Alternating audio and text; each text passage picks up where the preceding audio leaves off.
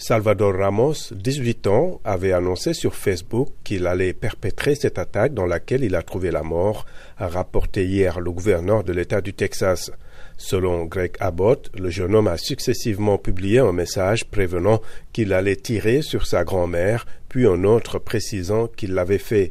Le troisième message, sans doute moins de quinze minutes avant d'arriver à l'école, disait qu'il allait ouvrir le feu dans une école primaire. Le lycéen a utilisé un fusil d'assaut, une arme extrêmement létale, a ajouté le gouverneur. Lors de la conférence de presse du responsable texan, un leader démocrate l'a interpellé, l'accusant de n'avoir rien fait ou proposé pour faire face au crime par arme à feu.